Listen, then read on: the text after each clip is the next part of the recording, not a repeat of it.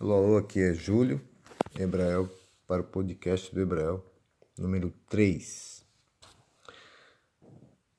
Neste terceiro episódio resolvi narrar um dos mais belos textos que eu tive a honra de, de escrever sobre inspiração profunda, sobre, em uma reflexão do ano de 2017, do dia 9 de novembro de 2017 eu analisando alguns textos e vendo alguns vídeos sobre relações humanas, eu resolvi escrever esse texto tendo em vista as dificuldades que as pessoas têm hoje de se relacionar e de almejar algo maior na vida.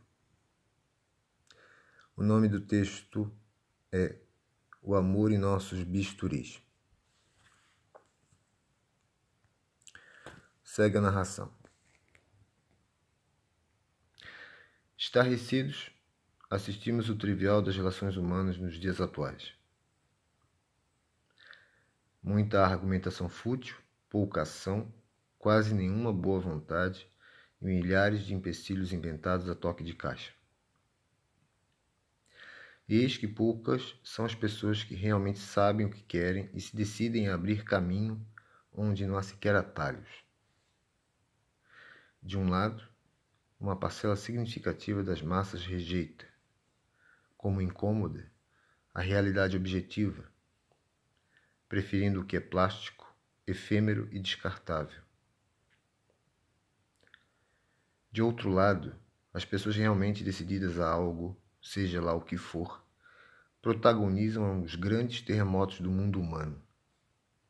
Não importando se propiciam as grandes mudanças pelo caminho reto ou por qualquer outro caminho possível. As vozes da sociedade nem mesmo falam, se limitando a repetir apenas as bobagens que escutam nas novelas, que absorvem nas palestras de gurus de Araque, que devoram nos livros de pseudoajuda, mingau com letrinhas, e nas embalagens antigas de frigels. Quem é do meu tempo lembra. O amor é bem isso. Guardar o caminho, sofrer por ele, cair e levantar, sujar-se e nele limpar-se, pois não há tempo para lamentos. É vibrar com a pessoa que acompanhamos, mesmo sabendo que ela, por ser diferente de nós, nos decepcionará cedo ou tarde. Implica em cobrir nossa vergonha e vigiar nossos erros e nos perdoarmos a nós mesmos. Nós que amamos com a alma, combatemos nossa besta interna e com ela negociamos uma trégua. O primeiro amor deve ser dedicado sempre a mim mesmo. Só posso dar aquilo que eu carrego em mim mesmo. O outro primeiro amor será dedicado ao outro como a mim mesmo.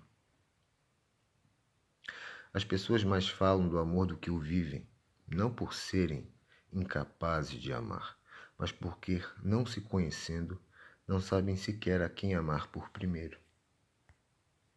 Esse amor é o bem maior, se não mesmo a busca por qualquer bem ou realização que sobrevive ao tempo e à nossa sádica autopiedade, como a nos afagarmos com bisturis. Identificamos o que nos faz sofrer e, ao invés de enfrentá-lo em nós mesmos, cruzamos os braços e vamos jogando e vamos jogando nossos desafios para debaixo do tapete. Sentimos que ficamos devendo algo à vida e que não buscamos a coragem para assumirmos, ainda que com medo, o que queremos, de fato. Como eu havia dito certa vez, quem vive com medo não tem e jamais terá tempo para amar. Em outras palavras, amar implica em decidir corajosamente pagar o preço pelo que queremos mais do que pelo nosso conforto a nossa falsa sensação de segurança. O coração não é medroso. A sede do medo está em nosso ventre E daí vem a fama daquelas pessoas que carregam rei na barriga. A promessa que jamais virá se cumprir sem renúncias e sem dores. Por mais certa que pareça nossa derrota, ou por mais angustiante que se mostre a expectativa da dor, não podemos fugir por muito tempo do magistério da vida. Não haverá progresso na vida daquelas pessoas que se recusam a passar pelo ordalho de algumas lições que, com toda certeza, as perseguirá sem descanso pelos labirintos escuros da covardia, entre desculpas esfarrapadas e rancores invencíveis. E é justamente o contrário que procuro fazer, com fogo nos olhos. Não nos machuquemos mais nem prolonguemos tal sofrimento. Enfrentemos o aniquilamento supremo de nossos medos na fogueira da entrega. É justamente a dor, essa dor, a alegria final do aleijado e do insensível. É a dor que nos dá a certeza de que estamos ainda vivos. Muito obrigado. Tenham todos uma ótima semana.